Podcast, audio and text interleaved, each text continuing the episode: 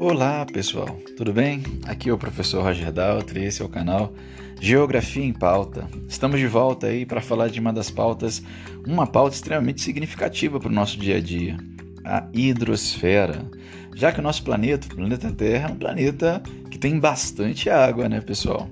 Dentro desse contexto, é importante e significativo que a gente possa compreender o ciclo hidrológico, a interação que há entre os sistemas da Terra, atmosfera, hidrosfera, litosfera e a biosfera, reconhecer a importância da dinâmica das águas oceânicas e continentais, relacionar a desigual disponibilidade dos recursos hídricos no planeta, as intervenções antrópicas, ou seja, as intervenções humanas dentro desse contexto, identificar diferentes, as diferentes características que a gente tem das, dos, das regiões hidrográficas de um país e dos seus aquíferos, como no caso do Brasil as grandes bacias hidrográficas brasileiras e os aquíferos que o Brasil possui. Compreender a água como um recurso ambiental que motiva disputas geopolíticas em diferentes lugares do mundo. E muitas vezes a gente não consegue nem perceber o quão importante a água é, inclusive do ponto de vista econômico, tá, pessoal?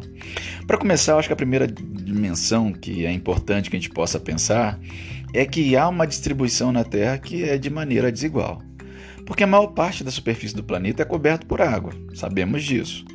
Entretanto, 97% de toda essa água, da água terrestre, corresponde à água que está no oceano, ou seja, ela não é apropriada para o consumo humano. O restante corresponde à água doce, mas a maior parte dela não está também disponível para o ser humano por estar em estado sólido ou localizada no subsolo.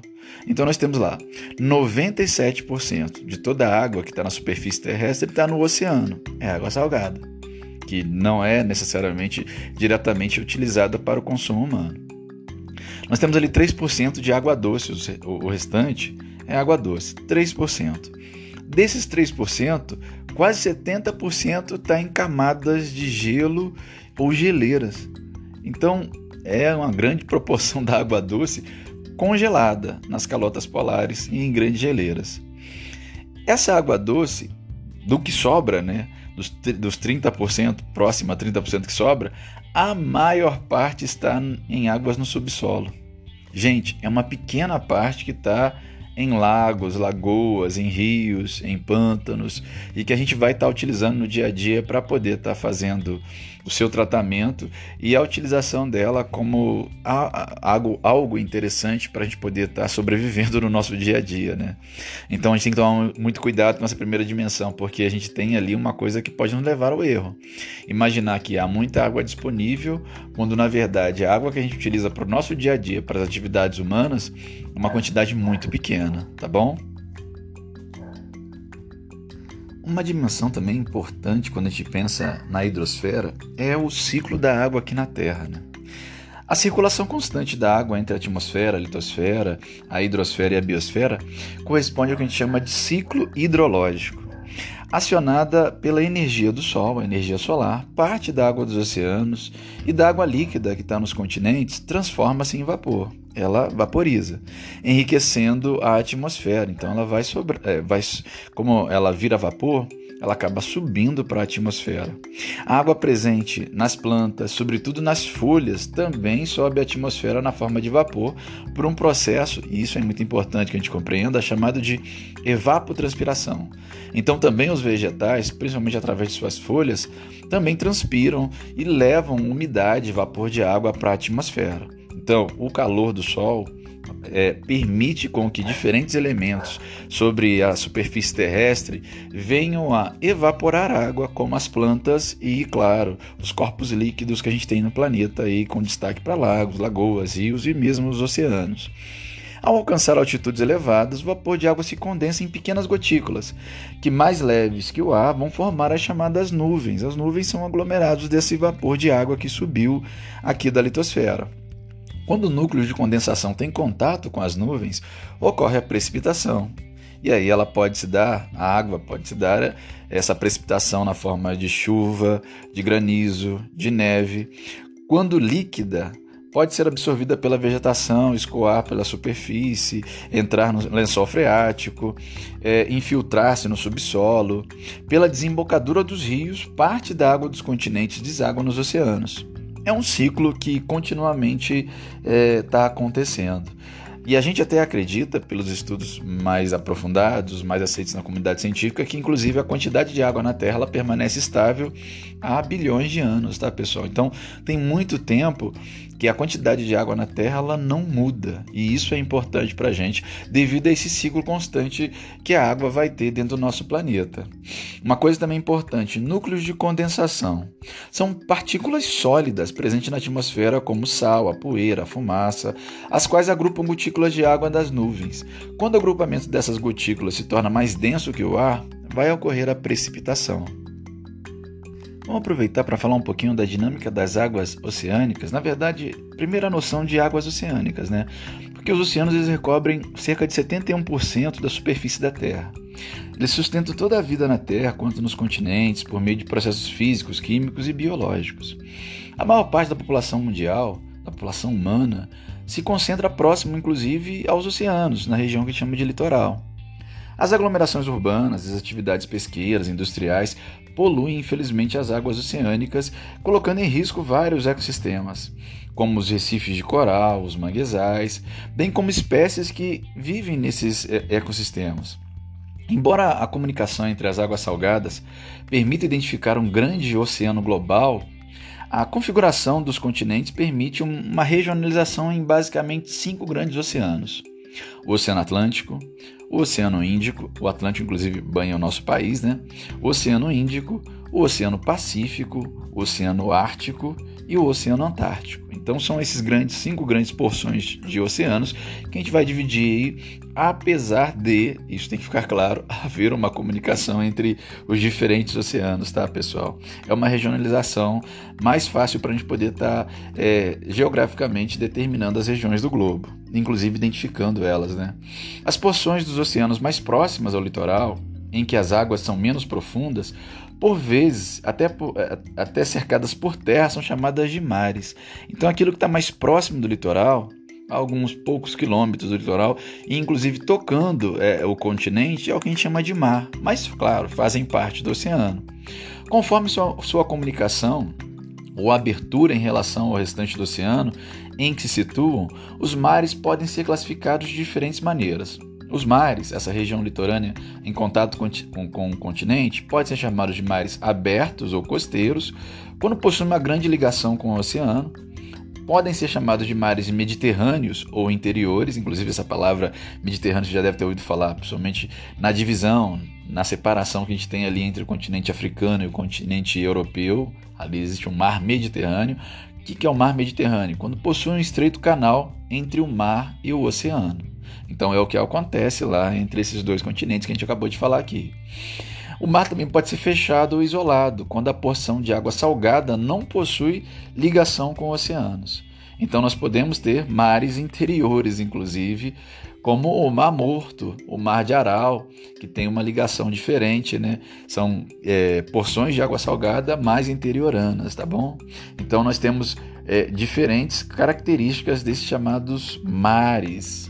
Já com relação à dinâmica das águas oceânicas, a força gravitacional do Sol e principalmente da Lua, que está mais próxima inclusive da Terra, influencia as coisas aqui na Terra, gerando as chamadas marés.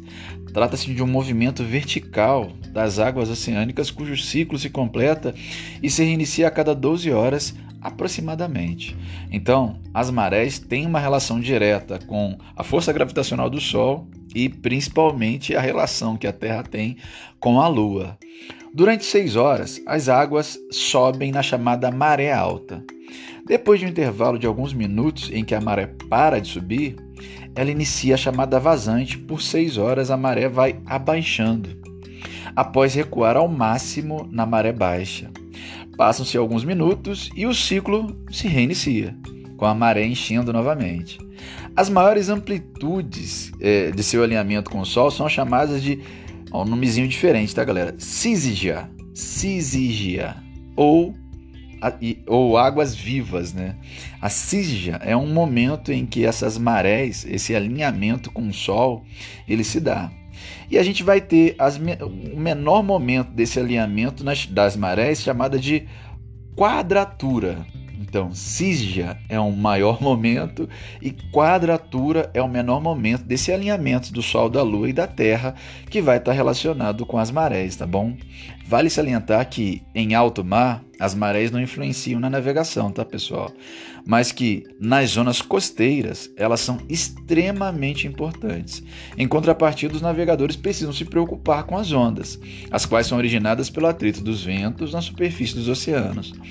A resistência oferecida pelo fundo do mar, do mar, o fundo marinho, devido à diminuição de profundidade quando se aproxima do continente, causa a arrebentação das ondas na praia. Então a praia ela é ocasionada não só pela influência do vento, mas pela diminuição do assoalho submarino do fundo do mar conforme se aproxima do continente. Além, pessoal, das águas oceânicas, onde diferentes fenômenos atmosféricos vão acontecer, que a gente já viu lá atrás quando a gente pensou e estudou climatologia, como El Ninho, Laninha, as correntes marítimas é, e outros fenômenos é, afins, nós vamos ter também as águas continentais. As águas continentais estão diretamente relacionadas às terras emersas e correspondem a aproximadamente 30% da superfície da Terra e dentro delas que nós vamos encontrar a maior parte da água doce disponível para o consumo humano. E claro, tem que ter política de proteção, de gerenciamento de recurso. De forma geral, as águas continentais elas podem ser encontradas acima do solo ou abaixo dele e são fundamentais para o nosso dia a dia. Vamos começar falando das águas superficiais, né? Bacia hidrográfica. E aí, o que, que é isso? Eu já ouvi falar, mas o que, que é uma bacia hidrográfica?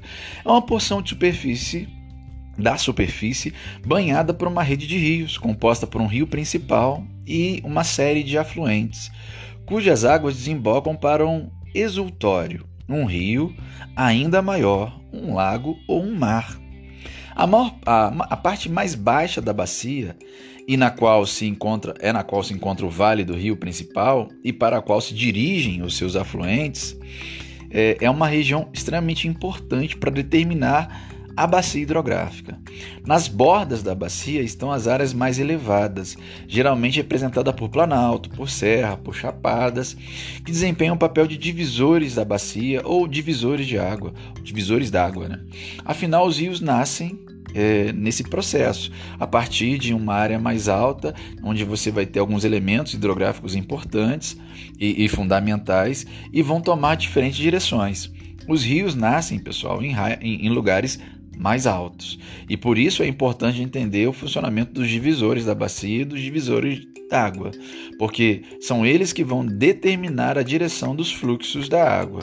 Dentro dos elementos de uma bacia hidrográfica, a gente tem destaque para a nascente do rio, sempre numa região mais amontante, ou seja, uma região mais alta, e essa nascente, a partir desse divisor de água, vai se, vai se di, é, direcionar por algum caminho. Esse caminho que o rio vai fazer, que por gravidade ele vai nascer numa região mais alta, a montante, e ir para uma região mais baixa, que a gente chama de ajusante, ou gente, guardem isso, tá? A montante, uma região mais alta, onde está a nascente do rio. A jusante é a região mais baixa, que está ligada a esse caminho onde a água do rio, por um movimento gravitacional, ela vai descer e procurar até a sua foz, que é o final do rio, a parte inferior do rio. Dentro disso, a montante e a jusante, nós temos a nascente, o curso superior do rio, que está mais próximo da nascente, o curso médio do rio, que é mais ou menos a metade do caminho desse rio, e o curso inferior do rio, que é mais próximo da foz ou do final do rio. Então, nascente, a gente vai ter o curso superior próximo à nascente, o curso médio mais ou menos no meio do caminho desse rio e o curso inferior já numa região mais baixa, mais ajusante, mais próximo da foz do rio, da desembocadura do rio.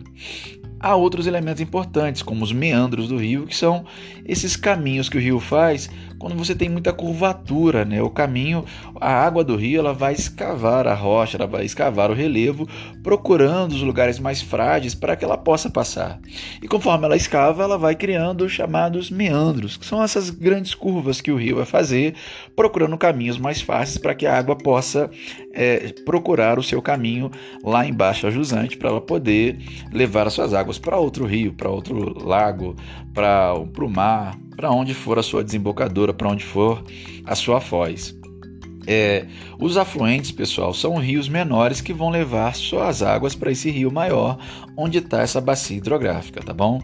Então a gente pode ter afluentes e inclusive subafluentes, porque você pode ter um rio menor e dentro desse rio menor ter outros afluentes ainda menores que levam a água para esse rio menor e esse afluente leva a água para um rio maior, onde está ali a bacia hidrográfica. Então a bacia hidrográfica ela é composta de um rio maior e dos seus afluentes, os rios menores que estão ali e subafluentes que vão abastecer esse rio maior, tá? E ela é dividida por um divisor de, de relevo, um divisor de uma bacia ou um divisor d'água, ok? Os rios são essenciais para a nossa vida, tá, pessoal? Já que é deles que a gente vai tirar a maior parte da água que a gente vai utilizar no nosso dia a dia. Mas também existem águas subterrâneas, né? Os chamados lençóis freáticos. Eles correspondem a águas satura a áreas saturadas de água no subsolo e são formadas pela infiltração de gotas de chuva entre os sedimentos do solo ou de rochas porosas quando possuem água é suficiente para exploração, são denominadas de aquífero. Então, conforme chove, gente tem infiltração da água no solo, devido aos poros das rochas ou às próprias características dos sedimentos que compõem o solo, nós acabamos é, conseguindo infiltrar, fazer com que determinadas áreas haja uma infiltração que permita uma certa saturação de água no subsolo, formando é uma região de lençol freático, que quando você tem alguma forma de exploração, a gente pode denominar de, a gente vai denominar, na verdade, de aquífero. Aqui no Brasil, por exemplo, a gente tem dois aquíferos muito importantes, apesar de existirem muitos aquíferos, mas os mais falados são o aquífero Guarani, que inclusive nem está só no território brasileiro, né? ele está na confluência de divisão de outros países aqui da América do Sul, do Cone Sul, e o aquífero Walter do Chão, lá na região norte do Brasil, dentro da floresta amazônica, também é um aquífero extremamente importante para o nosso dia a dia. Então são essas águas que infiltraram, que infiltram no subsolo, que saturam o subsolo, que criam um grande bolsão de água ali e que de certa maneira vão ser explorados, tá? E a gente tem que tomar até cuidado com essa exploração. Os aquíferos podem ser classificados em confinados e não confinados. Esses podem ocorrer quando o substrato por onde o lençol freático flui é relativamente homogêneo até a superfície, facilitando a recarga de água. Aqueles que, por sua vez, possuem uma camada de baixa permeabilidade entre a zona saturada de água e a superfície, o que dificulta o seu reabastecimento e a saturação e exploração desse recurso, é, vai ser o não confinado. Então, os aquíferos não confinados, apesar de serem mais acessíveis à exploração, também estão sujeitos com maior ou menor intensidade à contaminação por impurezas e tudo mais. Tá? Infelizmente, é, os aquíferos que a gente tem no nosso subsolo, eles quando estão próximos a regiões muito urbanizadas, eles vão ter um problema muito relacionado com a contaminação. Então, essa água do lençol freático, essa água do subsolo, essa água que está infiltrando pelos solos, é uma água que pode ser utilizada. Só que tem que haver um gerenciamento, um planejamento e um cuidado com ela, porque até a contaminação dessa água tem acontecido quando está próxima de regiões mais urbanizadas, o que é extremamente delicado, tá, pessoal?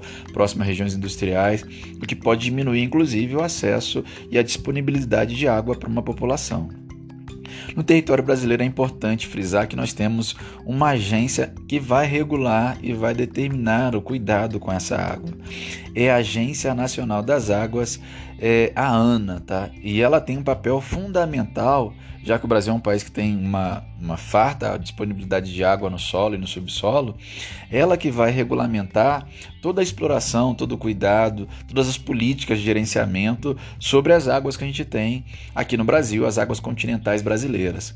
E é fundamental valorizar e entender o papel da ANA no gerenciamento das bacias hidrográficas brasileiras e das águas subterrâneas no Brasil, nos aquíferos brasileiros. É ela que vai criar a legislação, é ela que vai regulamentar, é ela que vai disponibilizar os recursos, ela que vai fazer esse controle. Então, ela é um organismo extremamente importante para o cuidado sobre os recursos hídricos brasileiros.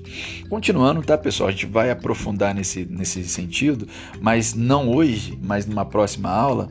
A hidrografia do Brasil ela é muito farta, muito interessante. Nós temos algumas bacias hidrográficas de grande destaque, como a bacia amazônica, mas também temos a bacia do Atlântico Leste a bacia do Atlântico Nordeste Ocidental, do Nordeste Oriental, a bacia do Atlântico Sudeste, do Atlântico Sul, do Paraguai, do Paraná, do Parnaíba, do São Francisco, do Tocantins Araguaia, do Uruguai. E a gente mais à frente vai falar sobre cada uma delas, dar uma característica, falar um pouco sobre as características dela, mas é importante dizer que existe uma irregularidade na distribuição hídrica no território brasileiro. Inclusive, é, se você comparar a quantidade de água que você tem na região norte do Brasil, onde você tem a maior bacia hidrográfica, e as demais regiões, principalmente a região nordeste do Brasil, você verifica que há uma distribuição desigual, o que vai fazer com que haja muitas vezes um engano com relação a essa farta disponibilidade de água no território brasileiro.